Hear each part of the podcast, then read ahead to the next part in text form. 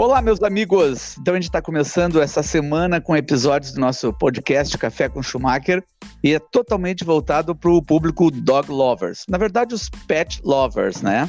Então eu vou entrevistar hoje a médica veterinária Vanessa Bulling Costa. Vanessa, eu falei certo o sobrenome? Falou sim, Luiz, é Bulling Costa mesmo. Tá, é que eu não queria fazer bullying com o teu bullying. Haha, tu ouviu essa piada a vida toda, né? Fala a verdade. Sim, Sempre fizeram essa piadinha. Meu... meu sobrenome ficou famoso nos últimos anos. Sim, imagina, isso aí é uma, uma palavra que está muito na moda, né? Mas tu não, isso aí não fez tu sofrer quando era criança, não era o caso, né? No colégio. Não, não, não era, é a novidade.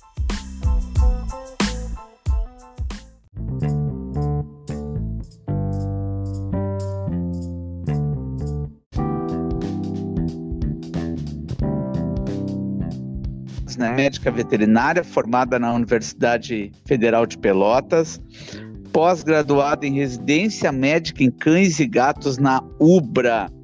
E tu é proprietária da, da clínica Vital Pet. É isso aí, Vanessa? É isso, Luiz. Isso mesmo. Então tá. Há quantos anos já tu és veterinária? Quanto... Fala para nós em um resuminho, há quanto tempo tem a tua clínica? Eu trabalho, na verdade, assim, desde sempre com cães e gatos, né? Uh, me formei na faculdade em 2007, na Federal de Pelotas, e depois prestei a residência médica.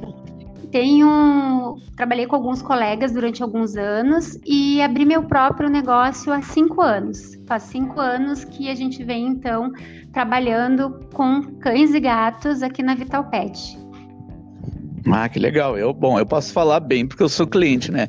Tenho três cães e todos uh, fizeram cirurgia aí da castração, né? A gente faz todas as vacinas, é muito legal o trabalho. Isso aí a gente é que nem é, é, são essas profissões que a gente cria uma linha de confiança, né, Vanessa? Tu não acha que isso aí faz parte do mundo do, do veterinário? Tu, tu desperta aquela confiança naquela família, a pessoa vai todos os seus bichinhos, seus pets, ela vai voltar sempre para o seu médico veterinário.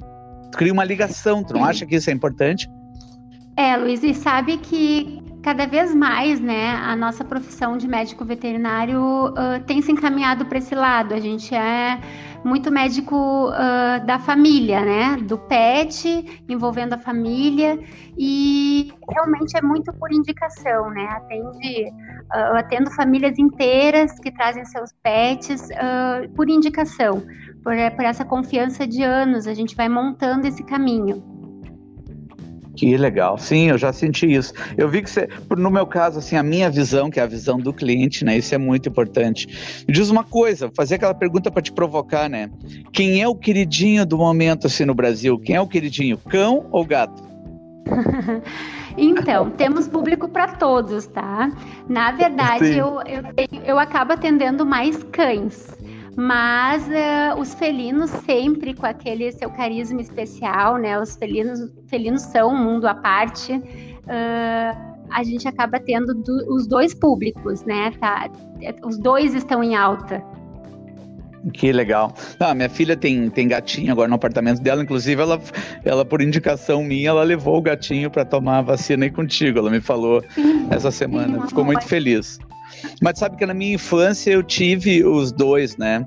Eu fico fazendo assim umas comparações na minha cabeça, guria, do, do que é esse mundo dos bichinhos, né? Não sei se o que eu vou falar agora é bobagem, é um olhar assim completamente de leigo, né? Mas assim, eh, minha, na minha infância, bom, eu tenho 49 anos, eu me lembro da gente ter gato, ter cachorro, mas era um mundo completamente diferente, né, Vanessa? O, o contexto, assim, do que, que era o cachorro na tua casa, como os meus pais lidavam, para ter uma ideia, uh, eu nasci aqui na zona, na zona norte de Porto Alegre.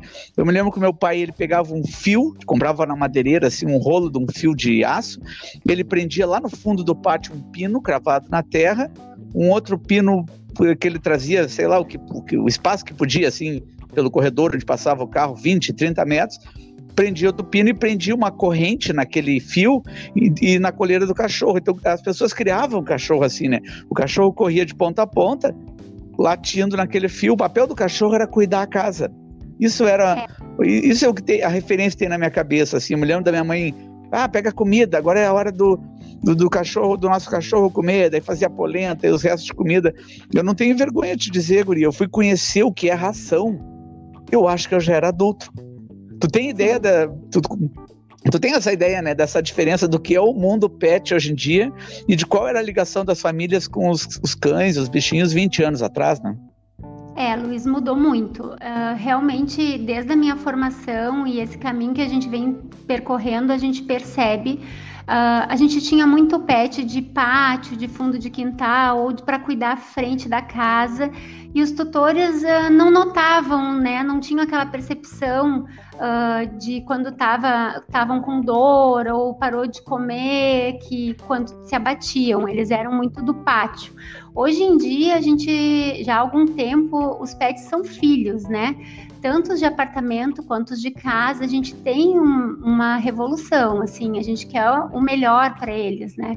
E dentro disso a gente foi aprimorando, foram ouvindo novidades e o pessoal foi adotando e melhorando a condição alimentar, a condição dos cuidados, a condição até mesmo dessa questão de, de casa. Eu tenho clientes que moram em casa e os cães ficam no pátio, vão até o pátio, mas às vezes dormem dentro de casa. Então, a gente tem essa mudança mesmo daquele da, da forma mesmo de como eles viviam e vivem hoje. É, sim, isso é bem claro. Eu acho que isso é forte no mundo todo, sabe? Eu tava ouvindo tu falar agora, essa tua frase é uma frase bem, bem forte, né? Quando tu diz os pets são filhos. Tu sabe que em 2009 eu, eu estudei, eu fui morar e estudar, fazer um intercâmbio em 2009 na Inglaterra. Eu morei numa cidade bem pequena e que eu demorei a entender o contexto, assim, guria, porque eu saí, eu ia a pé da casa que eu morava até a escola, uma escola para estrangeiros. E eu comecei a notar que todos os carros tinham um adesivo de, de uma raça de cão. Eles tinham, ficava, achava aquilo estranho. tinha um adesivo atrás de cada carro, na frente da casa, com, por exemplo, um adesivo de um Golden num carro, um adesivo de uma outra raça. E eu perguntei para o meu professor na aula, que ele era um nativo dali, né? Uma cidade que tinha 40 mil habitantes, bem pequena, no sudoeste da Inglaterra. Eu perguntei o que, era aquilo, que significava. E ele me explicou, cara, é uma tradição aqui, é um costume aqui dessa cidade, ou das cidades aqui na volta. A pessoa tem uma foto ou um adesivo da raça do seu cão e ela cola no carro. E ele falou para mim: todo mundo aqui tem um cachorro em casa, todo mundo tem um cão. Então, eu não sei se tu tem alguns dados assim, mas é uma coisa, acredito eu, que no mundo todo, né? Sim. É, a, a população mesmo canina e felina aumentou muito, né? E, o, e realmente a gente tem uh, um crescimento absurdo. Tanto uh, em apartamentos que eu tenho clientes que têm dois, uh, três, até quatro, né? Cães mesmo, ou pets no geral, incluindo cão e gato.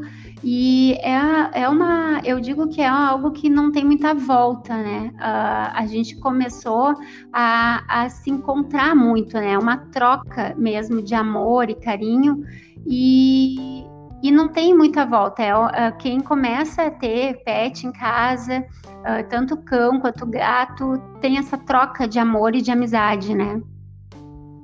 Que legal, uma paixão, né? Tu, como veterinária, assim, o que tu te momento da pandemia.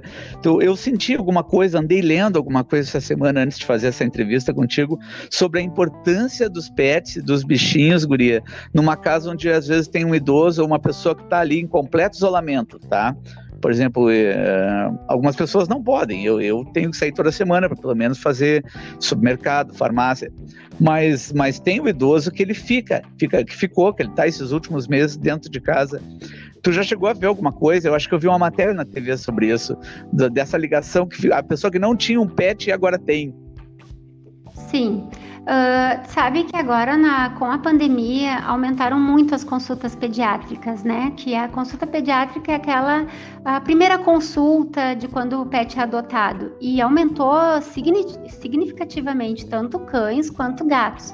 E eu percebo que essas adoções estão vindo mesmo de pessoas mais idosas que estão tendo que ficar em casa, uh, que os filhos muitas vezes tiveram que se afastar e eles pegaram uh, esses né, uh, pets como uh, animais de estimação para companhia. E realmente estudos já mostram né, o quanto que os pets trazem de benefício uh, tanto para uma pessoa quanto uma família. E noto que pessoas às vezes que estavam começando a entrar em depressão, que estavam né, muito chateados com toda essa situação da pandemia, sem poder uh, sair, né, como antes, estão se recuperando uh, e tendo bons resultados com essa troca de amor, carinho e atenção, né, com os pets em casa. Que legal, que demais, né? É um amor esses bichinhos, né, Guria? Que coisa, como eles têm um papel importante na vida, né? Assim, o olhar do bicho pro dono é uma coisa que até é difícil de explicar para alguém que não tem eu nem sempre tive cães na vida, hoje em dia tenho, consigo falar sobre isso, mas talvez se eu tivesse tendo essa conversa contigo há 10 anos atrás, ah, não, não sei se eu saberia muito falar ou ia ter essa ideia, porque não tinha essa experiência de ter um bichinho, né? Deixa eu falar um pouco contigo sobre alimentação, tá, Vanessa? Bom, a gente sabe, né? A gente vai ali, compra ração, é a vida de quem tem cachorro, é dos cachorreiros, que nem eu, né? Tu pesquisa preço, sai para comprar ração. Mas existem outros alimentos que a gente pode dar em casa para os nossos bichinhos. Posso pegar ali um brócolis, uma cenoura, uh, o petisco. O que que tu, quando alguém te pergunta isso, o que que tu aconselha assim? Quando a gente fala, Luiz, do cão, né? O cão, a gente sempre, eu acabo aconselhando a manter uma ração de qualidade, né? Uh, se puder manter uma ração super premium, que tem maior digestibilidade. E a gente está numa linha de alimentação cada vez mais natural. Então a gente já aconselha mesmo a convidar esse cão fora dos horários da ração com frutas não ácidas, né? Eles gostam muito de banana, maçã, pera uh, e verduras. A gente só tem que cuidar um pouco as calorias, né? Se o pet tá magrinho, tá em forma, não tem problema. As verduras que a gente utiliza e eles gostam bastante é a cenoura, tanto crua quanto, quanto cozida, brócolis, couve-flor. Então, eu digo que os pets estão cada vez mais gourmet. Eles estão, assim, aprendendo, né? Aprendendo novos sabores. E a gente só tem que cuidar para que isso seja um, um, agrado, né? E que não vire a refeição, que eles tenham, que eles continuem comendo a ração. E sobre o gato, o gato a gente costuma dizer que eles comam a ração seca, né? E a gente já defende o uso da ração úmida de qualidade, que são sachês esses sem conservantes, sem corantes, porque é uma fonte de líquidos, né? Então a gente acaba aconselhando dessa forma. Ah, que legal. É, eu vejo o pessoal comprar essas rações para os gatinhos, né? Os sachês. Muito bem, mas é, não tinha me ligado nesse detalhe que tu falou. Isso é importante tu falar sem conservantes. De repente a gente vai na empolgação, né, no, no supermercado e não, e não presta atenção nisso. É, é uh, Vanessa, é, Vanessa, me diz uma coisa: as pet shops, falando pet shop assim no sentido, acho que mais não tu, não a tua, tu é uma pet shop grande, é uma clínica, tu faz cirurgia e tudo, mas vamos imaginar a pet shop é essa mais boutique, assim, de vender produtos que se popularizou de uma maneira estrondosa, gigante, na minha visão, assim, tá? Eu fico, eu faço um paralelo com as locadoras de vídeo lá dos anos 90. Não sei se tu lembra, assim, pelo menos na zona, a zona norte de Porto Alegre, cada rua tinha uma locadora de vídeo. Era uma locadora por rua, né? E desapareceram. E aí eu, te, eu tenho notado isso, não posso estar maluco, mas eu tenho notado que nos últimos, vamos chutar assim, dois anos, ficou muito forte em todas as partes da cidade. Quando eu digo partes da cidade, partes da cidade de Porto Alegre onde não tinha, onde tu não achava uma pet shop, uma loja, tu teria que pegar teu carro e vir para para Praças Brasil, para perto dos shoppings, para a região, por exemplo, onde está a tua clínica, Vital Pet. Mas vamos imaginar agora em todos os locais, em cada ruazinha pequenininha onde não tinha, tem uma pet shop Tu confirma esse dado? Tu percebeu isso aí, esse, esse aumento assim das pet shops? Sim, é, Luiz, na verdade a gente teve mesmo e realmente é, nesses últimos dois anos uh, esse crescimento de pets pequenos, né? Uh, onde muitas pessoas que procuraram ter um negócio se identificando muito com cão e gato, nem sempre esses locais têm veterinário né, presente, às vezes é só um RT, mas eles fazem essa função mesmo do serviço de banho tosa, loja, né? Algumas lojas mais uh, boutique e, e um crescente, assim, como a população aumentou demais e as pessoas procuram resolver as coisas mais rápidas perto de casa, é um público que sempre tem. Eu digo que acaba tendo espaço para todo mundo. Bom, que legal. Então tu vê isso como uma coisa positiva, então, né? Pelo que eu entendi. É positivo, tu não vê isso por um lado negativo, né?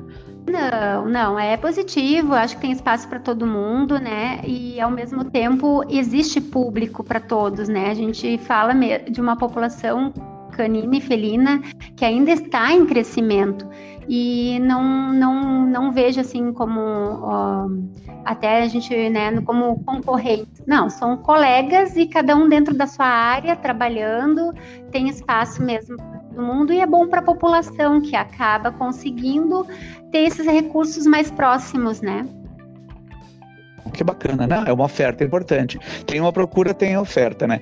E o que, que tu tem para falar sobre a profissão de veterinário nos dias de hoje? Será que essa garotada jovem que vem aí pela frente, Vanessa, vamos imaginar que pode estar ouvindo esse podcast aqui. O podcast tem essa magia, né? Tu não sabe, a pessoa pode ouvir essa semana, como vai ficar aqui, ouvir daqui um mês, daqui um ano. Vai estar ali, vai estar ali no Spotify. Vamos imaginar se um garoto de 17, 18 anos uh, caiu aqui, está ouvindo isso e desperta nele a vontade de fazer a, a faculdade de veterinária. Uh, tu acha que é uma profissão que vem numa crescente? Como é que tu enxerga a tua profissão nos dias de hoje? A medicina veterinária é uma profissão encantadora. É, realmente, assim, eu amo muito a minha profissão e aconselho, né, que pessoas que têm essa vocação, que se identificam com a área, lutem, né, para chegar mesmo até o fim da faculdade, se especializem e façam parte dessa equipe, né, que nós médicos veterinários hoje e a cada vez mais, a gente tem uma missão, né? Que é buscar a qualidade de vida dos nossos pacientes. E isso cada dia a gente vai uh, trabalhando cada vez mais na prevenção. A medicina veterinária uh, tem crescido com exames, com busca de diagnósticos, com precocidade, né?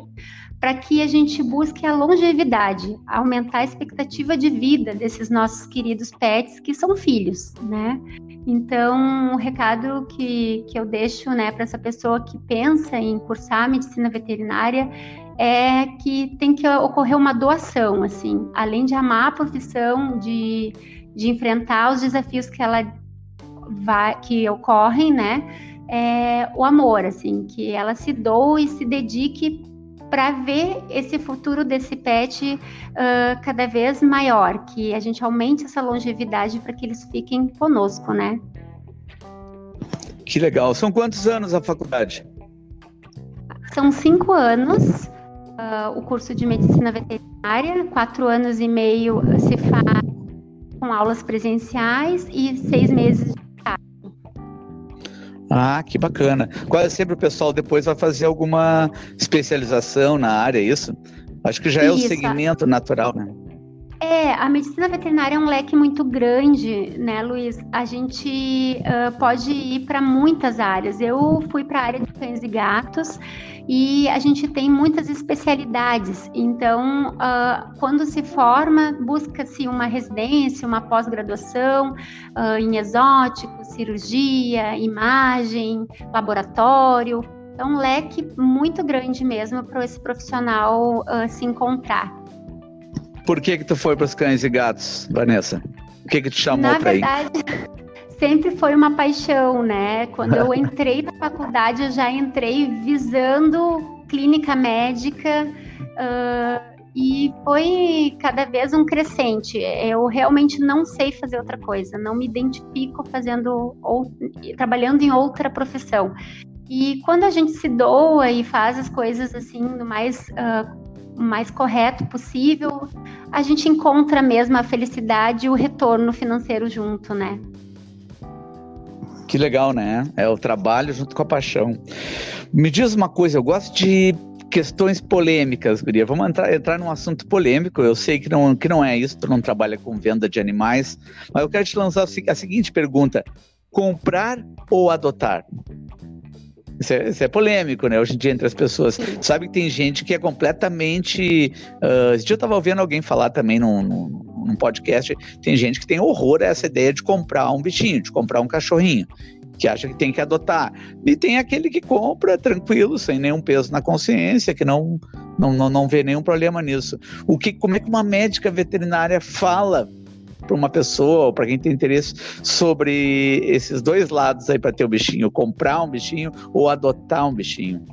Sim, Luiz, eu sabe que eu muitas vezes tenho uh, assim pessoas que me procuram para conversar antes, né, uh, para tentar assim, esclarecer o que fazer. E na verdade, eu sempre digo que eu estou aqui para orientar e não para julgar, né? Então, existem as duas opções. Uh, temos aquelas pessoas que pensam em comprar mais às vezes porque ah, estão em apartamento, tem medo de adotar um filhote, quer filhote, tem medo de adotar e que fique grande. E normalmente quer comprar porque já pensa naquele tamanho uh, e características da raça. E tem aquelas pessoas que já pensam diferente. Ah, eu vou adotar porque eu, é né, menos um animalzinho nas ruas, independente do tamanho, vou ficar, vou, vou amar, né, proteger e dar um lar. Então, realmente é um assunto polêmico, é, gera às vezes desconforto entre um e outro, uh, mas é claro que a gente está naquela política de quanto mais a gente puder, né, incentivar a adoção, porque a gente precisa mesmo tirar esses filhotinhos e esses adultos e idosos e às vezes até animais deficientes que precisam de um lar, né? tirar desses abrigos, conseguir mesmo dar uma condição melhor para eles de vida. Então, eu sempre tento puxar mesmo pelos benefícios da adoção, da gratidão, né, que esse animalzinho vai ter para o resto da vida com esse tutor, e o fato do tutor saber que fez uma ação diferenciada na sociedade, né? Eu acho que isso tudo pesa.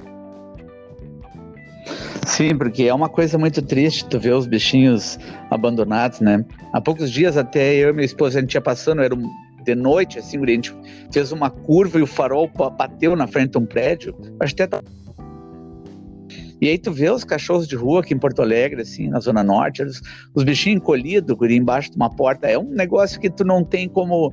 A gente não, a gente não, eu não sou super-homem, né? Não vou conseguir salvar o mundo, não vai ter como tu acolher todos, ao mesmo tempo tu vê aquilo ali, faz mal ver, não é. Bom, eu tenho as duas experiências, né? Eu, eu há um tempo atrás, o primeiro cão que a gente teve, a gente comprou, comprou de amigos, assim, uh, que eles tiveram ali, venderam e tal, do, dos cachorrinhos que eles tiveram. E também a última que a gente teve, a gente adotou, que foi uma que a mãe dela foi, uh, imagina assim, abandonada. Ela apareceu caminhando na RS 235, na, na Serra Gaúcha, entre Nova Petrópolis e Gramado, e uma ONG e mais a dona de uma pousada começaram a cuidar dela, alimentar. Ela teve oito filhotinhos e tá aqui a tua mais nova cliente, né, Vanessa? É, é adotado. Eu não tinha, eu não tinha essa experiência, eu não poderia falar sobre o que é adotar um cão antes, mas agora vou te confessar, assim, para quem está nos ouvindo, que eu enxergo isso com um olhar muito, muito, muito positivo, muito positivo. Acho que é um grande caminho e acho que para quem está nos ouvindo é, é para se pensar assim. É, pra, é uma grande hipótese, tu vai estar vai tá fazendo um bem para ti, um bem para o mundo, para a sociedade, para onde tu vive, para aquele bichinho, para aquele animalzinho. Tu imagina um bicho desse tá ali num lugar ou tá na rua e de repente ele consegue ganhar esse presente de Deus, né, Guri? Ele vai para uma casa, ele tem ração boa, tem uma caminha quentinha.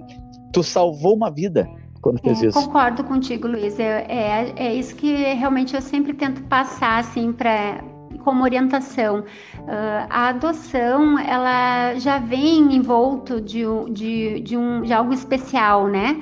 ah, eu vou adotar e quem vai ser, aonde, da onde, né? Vai ser da rua, de uma ONG, de uma casa de passagem. Então, ela traz essa coisa da boa ação e ao mesmo tempo a gratidão que a gente vê assim que o animalzinho carrega para sempre, né? Aquele olhar, aquela amizade. Uh, então, uh, eu te digo que os adotados, a gente, uh, a gente além de estar tá fazendo essa, essa boa ação para o animalzinho, é no geral mesmo para a sociedade, né?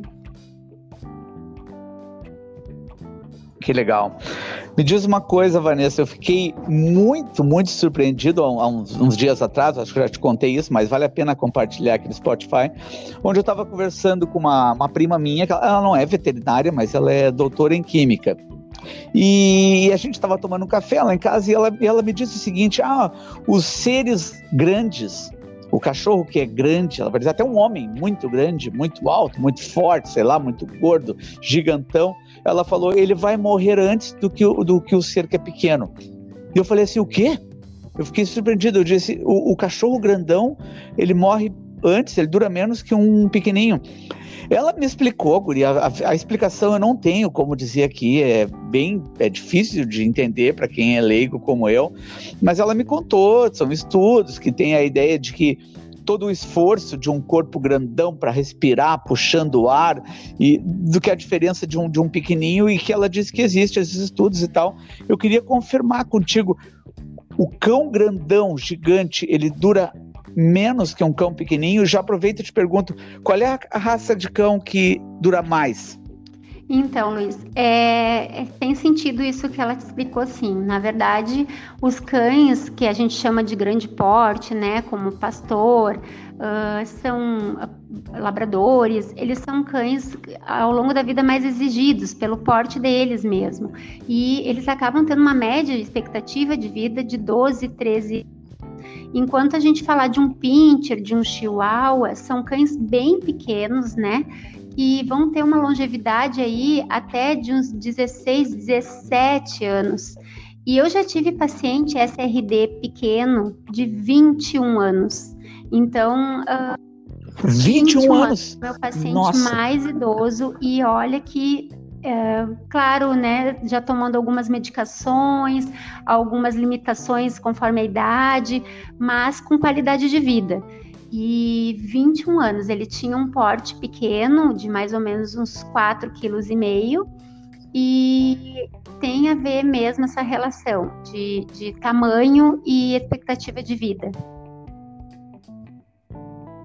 Existem doenças específicas de, de determinadas raças que vão vir com o tempo, assim, com a velhice? Eu estou te perguntando isso porque eu me lembro de ver uh, já mais de dois ou três cães eu não me lembro se era Yorkshire, algo assim, que eles vão ficando cegos, guria, alguma coisa nos olhos ali.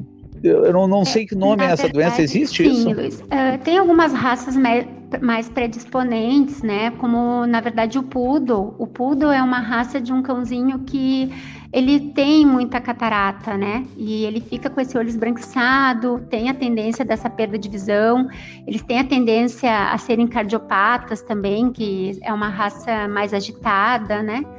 E de raça maior, como pastores e labradores, a gente tem a tendência de cardiopatia dilatada, que são doenças uh, cardíacas, né? E também a luxação, a gente diz que eles podem ter a alteração coxo-femoral, por exemplo, que é aquela mobilidade ali no quadril, de raças grandes também, está muito aliada ao tamanho da raça. E quando a gente fala assim de cães menores, como chihuahuas, às vezes até os alguns uh, spitz, que são os luluzinhos da Pomerânia, eu tenho encontrado bastante luxações de patela, bastante problema patelar nessas raças, assim, até 10 quilos. Olha só, vivendo e aprendendo. Deixa eu te fazer uma pergunta, vai ser uma pergunta, espero que não seja uma pergunta idiota da minha parte, uma pergunta boba. Tem moda? Existe moda na hora que as pessoas vão adquirir ou comprar um cãozinho ou adotar? Por que, que eu estou te perguntando isso? Eu me lembro de uns 20 anos atrás, tu ir na casa das pessoas e tinha muito a raça que eu acho que chama Cocker, é algo Isso, assim, né? Sim. Tem umas orelhas caídas, grandonas. Eu não é, eu não tenho mais visto esse cão. Ao mesmo tempo, tem outras raças agora que tu vê bastante, tu vê bastante o Shih Tzu, né? Lulu da... tem, tem moda, tem moda né, nesse tem, ramo? Sabe que tem, Luiz. Ah, acaba que tem as tendências, né? Uh, a gente tinha muito, muito mesmo. Uh, a gente via muito mais cocker, né? Hoje em dia, olha, eu vou te dizer que cocker é um pacientezinho que anda sumido. Eu não tenho filhotes, eu tenho alguns pacientes idosos. Uh, a gente tem uh, hoje na moda muito Spitz, que é o Lulu da Pomerânia, Shih Tzus, Yasas, e ainda a gente tem bastante uh, aqui nessa região. Eu acredito que seja e os York, por causa do tamanho, né, apartamentos, né, o pessoal cada vez mais domiciliado em apartamento uh, e gostando dessas raças mais tranquilas para dentro de casa. E teve um crescimento também no Golden. O Golden, tanto de casa quanto apartamento, tem bastante pacientes Golden e diminuindo o labrador. Que interessante, né? Que interessante. Não tinha... Fiquei pensando em várias hipóteses, porque acontece. Bom, mas a questão do apartamento tem sentido. Ficou passando pela minha cabeça se não. Se a TV. Acho que não, né? Se a TV também não dita algumas tendências, de repente a pessoa olha, vê uma determinada raça ali. Olha só, achei isso tão bonito. O, o, o Golden é um cão. Bom, eu sou suspeito, né? Que eu tenho uma. Mas eu não sei se tu concorda comigo, é uma beleza, é, um, é uma coisa estonteante, né? É uma coisa.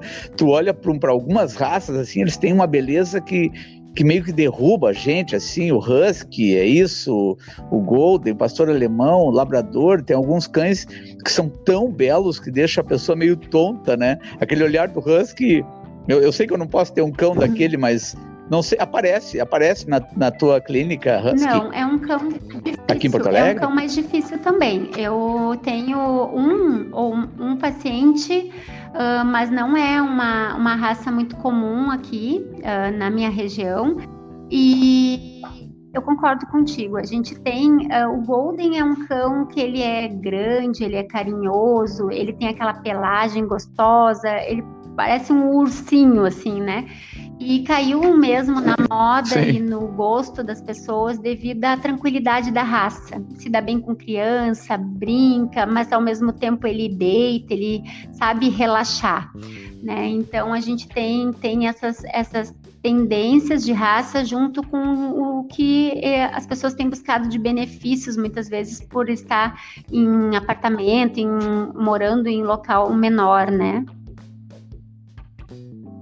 Hum, que legal. É, são raças muito lindas mesmo. E de repente tem outras raças que a pessoa teria que ter um sítio, né, ou um pátio grande, como Rottweiler, como o próprio pastor alemão, eu tenho porque moro em casa e tal. Mas tu vê que são cães que eles precisam correr. O pastor alemão, assim, o, o meu guria, tu dá ração de manhã, logo que tu abriu ali o portãozinho do canil, ele tem uma explosão, assim, Parece que eu, eu sempre acho que é uma coisa do corpo dele. Ele precisa dar uma corrida até o portão, assim, e voltar com tudo. Eu preciso deixar ele fazer isso toda manhã, sabe? Não sei se é uma energia da ração ou que tá dentro dele, parece que é uma explosão, bicho. É, é aquele fato do exercício, né? Daquela, daquela adrenalina. E tu tens razão. O pequenininho também tem essa explosão, assim, que eu digo que é aquele momento da brincadeira e conforme o tamanho vai ser o espaço que ele vai precisar. Então a gente com um, um um Shih Tzu, consegue fazer aquela brincadeira da bolinha ali no apartamento e ele vai se sentir satisfeito. Agora um pastor, um Rottweiler, né, um Collie, esses animais labrador, eles precisam mesmo de um espaço. E se eles moram em apartamento, a gente vai ter que proporcionar essa brincadeira, até mesmo, né, numa praça, num local com maior espaço, para que ele faça essas corridas, como se fosse mesmo um alongamento para eles. Ah, sim. Que legal, o bicho precisa, né? São, são cheios de músculos, né, Vanessa? Isso. Vanessa Bulling Costa, veterinária. Me diz uma coisa, essa profissão eu acho demais, né? E eu fico pensando aqui, eu, eu entrevisto vários profissionais. Semana passada eu fiz um podcast com um rapaz bem jovem, 22 anos, da área de computação. E a gente começou a falar sobre as profissões do futuro. Bom, eu e tu aqui já conversamos no episódio de hoje, o surgimento de muitas pets. Poderíamos arriscar dizer, Vanessa, que vem pela frente aí Uh, nesse mundo, não vou dizer do foco realmente do médico veterinário, mas na área pet, as pet shops, uh, vão surgir trabalhos, vão, vão, claro, tem que ter a procura para que isso vá surgir, vão surgir serviços e pessoas que vão prestar esse serviço coisas que não tem nesse momento, pode ser que vão, que vão aparecer nesse mercado devido ao fato que as pessoas têm mais bichinhos em casa? Ah, com certeza, Luiz. É um mercado em crescimento, é, em novidades e, e realmente desenvolvimento de brinquedos, desenvolvimento de, de perfumaria, de estética é, é assim um nicho muito grande. Eu, a, não, como tu comentou, não só a medicina veterinária, né, uh, mas o, o que está relacionado ao pet, como creches, o banho tosa, questão de loja, boutique, roupinhas,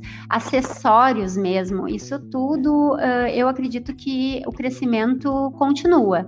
Uh, as novidades, né, no meio tenho certeza que é um meio que tem muito ainda para crescer.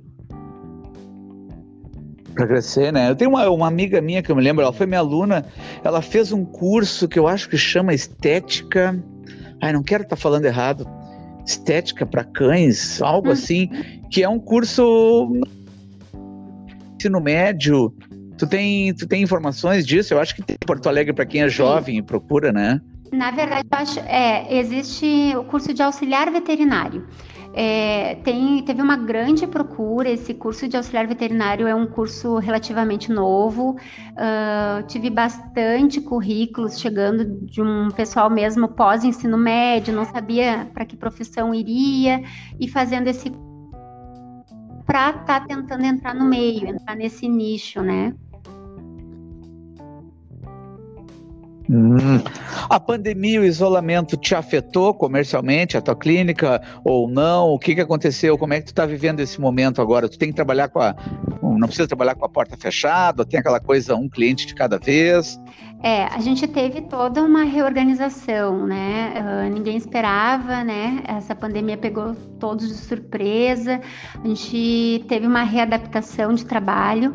Então, a gente deu férias para uma parte da equipe, reduziu o horário. Como a gente é um comércio considerado urgências, emergências, a gente acaba não fechando, né? A gente tem que estar tá aí mesmo para estar tá cuidando da saúde dos pets. Então, a gente fez uns cuidados de distanciamento, de entrada uh, uh, controlada na loja, um tutor por pet no consultório e muitas vezes uma triagem, às vezes os clientes ligam para saber se precisa vir mesmo, se acha que dá para, né, que tem alguma coisa, às vezes um cliente idoso que está na dúvida se consegue vir.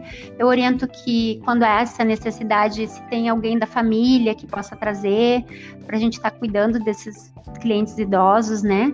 Uh, mas com certeza, Luiz mexeu bastante na economia, né? A gente vinha num crescimento e teve diminuição, com certeza. Os pets que tomavam banho toda semana, agora muitas vezes a cada 15, 20 dias. A creche a gente optou por deixar também fechada para evitar o contato das pessoas hum, quando buscariam esses pets, né? Para diminuir público mesmo.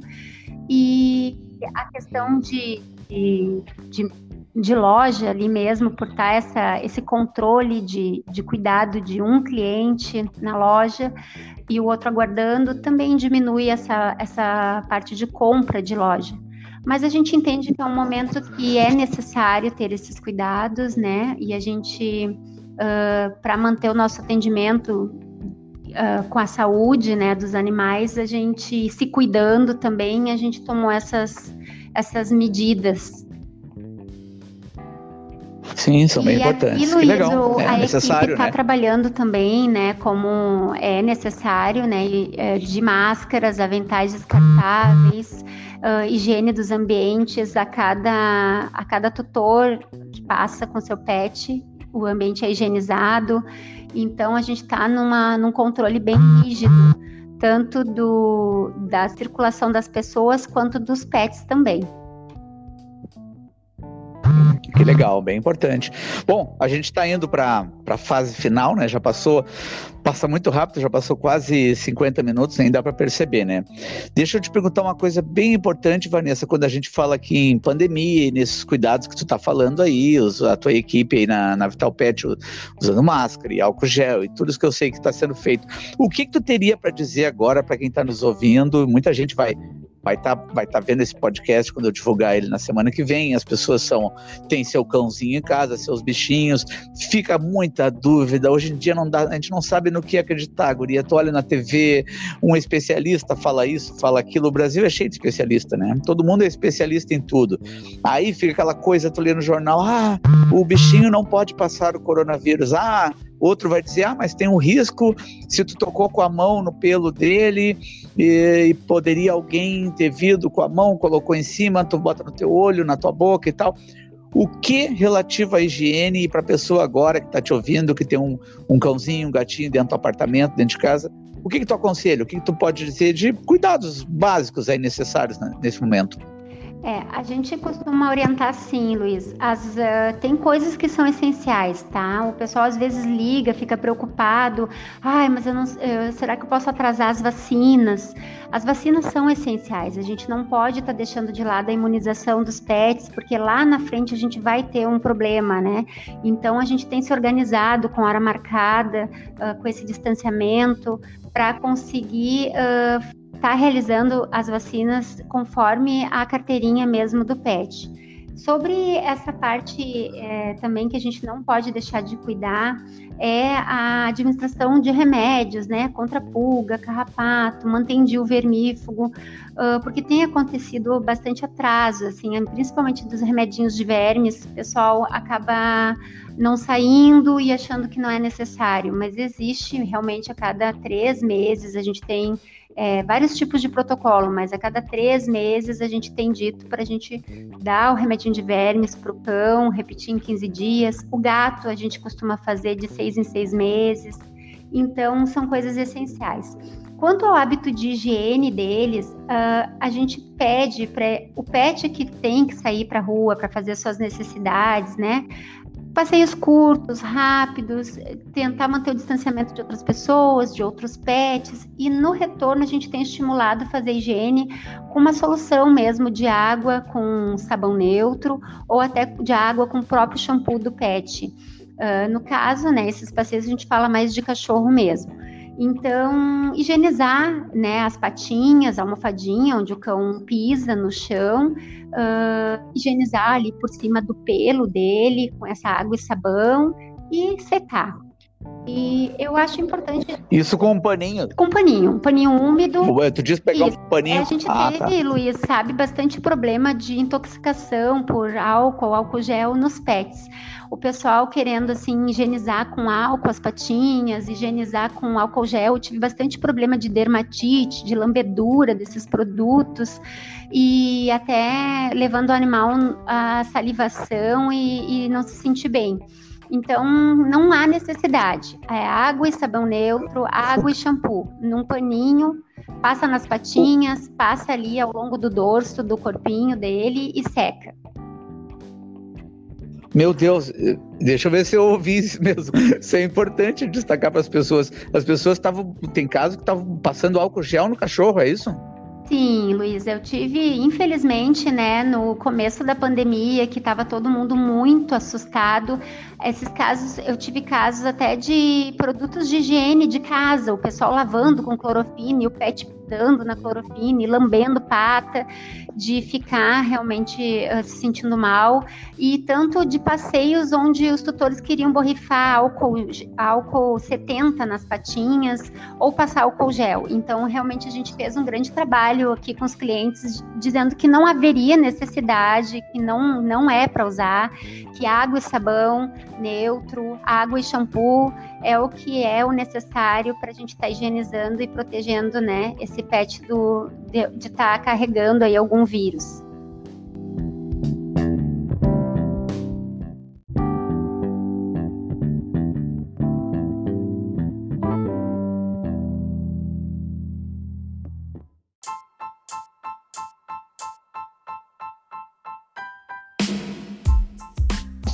Podcast sobre os dog lovers. Então a gente está batendo um papo maravilhoso com a médica veterinária Vanessa Bulling Costa. Vanessa, ah, tu podia falar um pouco sobre as atividades físicas? Eu estava pensando também sobre as roupinhas, o frio que chegou agora. As pessoas às vezes ficam em dúvida se dão aquela, aquela enrolada bacana nos cachorrinhos, bota cobertor, se compra as roupinhas para os bichinhos. Isso faz bem, faz mal, é legal, porque às vezes a gente vê o cachorro, cachorrinho meio enrolado ali. E também sobre o que, que tu tem para contar para gente sobre as atividades físicas, manter esses bichinhos aí na ativa dentro de apartamento, né? Muita gente mora em apartamento, numa cidade como Porto Alegre, né? Sim, Luiz. Sobre as roupinhas, uh, eu costumo aconselhar assim: o cão que tem o pelo longo e que não é acostumado com roupa, que não, não, não se vê a necessidade, né, de usar roupa, não, não precisa usar. Agora, aquele cão de pelo curto, que fica tosadinho, né, que não se aquece com pelo, que tem aquele pelo fino, aí nós aconselhamos a usar as roupinhas. Normalmente as roupinhas são de soft ou moletom e o bichinho fica bem quentinho.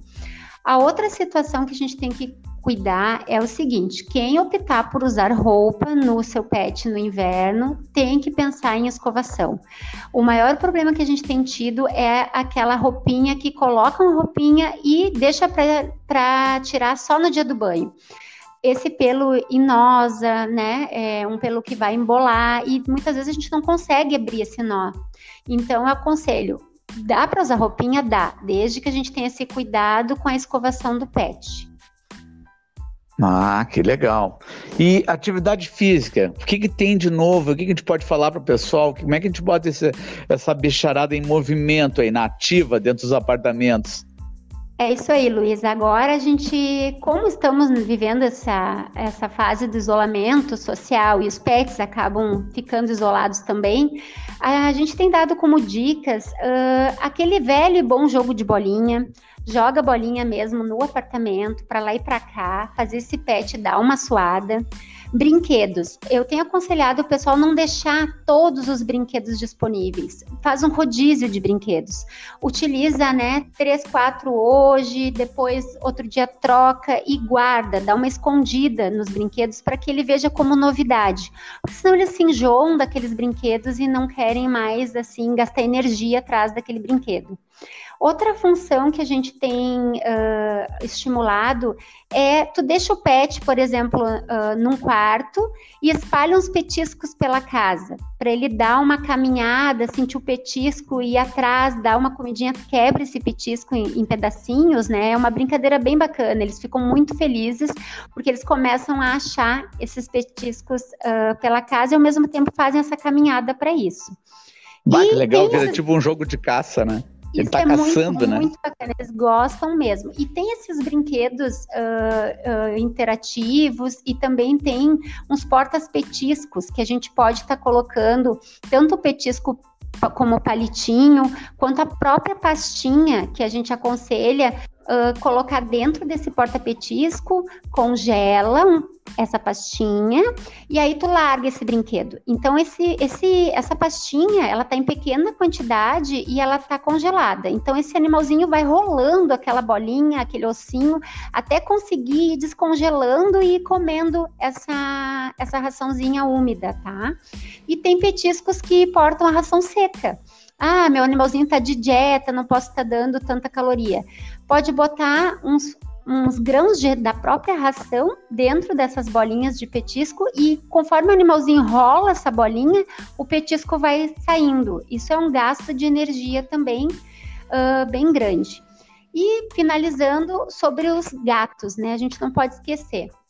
Uh, que o gato ele é um paciente diferente. Então, a gente também deve estimular brincadeiras com varinhas, com fitas, com ratinhos, bolinhas, mas a gente tem que respeitar que o gato é um animalzinho que gosta de dormir. Então, o que eu tenho visto com os tutores em casa, os felinos andam um pouco estressados, em que o tutor quer dar carinho, quer estar junto. Então a gente tem que lembrar que os gatos têm seu tempo, né? Deixa dormir, quando ele vem, tá disposto a brincar, aproveita esse momento e brinca com ele, mas não esquecer de deixar o gato relaxar. Ah, os gatinhos. É, tem hora que eles gato adora dormir, né? Eu me lembro de um mercadinho que eu ia na minha adolescência, assim, que eu entrava no mercado para comprar pão para minha mãe e tinha uns gatos enormes, guria, da dona do mercado, bem coisa de mercado da Zona Norte, lá dos anos 80, né? E, e aí tu ia, tu ia passando, assim, tinha as pilhas de pacote de, de feijão a granel, sei lá, aqueles sacos cheios de batata, cebola, tu ia mexer naquilo saía um gato. Quando via, tinha, sempre tinha um gato enrolado, uns gatos de armazém. Assim. escondidos, sim. Os bichos dormiam a tarde toda. Bom, galerinha, a gente conversou aqui, foi um papo maravilhoso, Vanessa. Eu aprendi muita coisa muita coisa legal, muita coisa bacana sobre essas isso das varinhas, estava contando sobre essa coisa da idade das, da, da, dos bichinhos, os que vão poder ter mais anos de vida, sobre as tendências, né? Às vezes a gente nem imagina que tem, tem tendência para a pessoa escolher uma raça, um cão, também existe isso. Conversei aqui com a médica veterinária Vanessa Bullying Costa, e a proprietária da Clínica Vital Pet. Dá o teu tchau para a galera aí, para nossa galera, Vanessa. Foi um prazer, Luiz. Muito bacana o teu trabalho. Foi um prazer participar.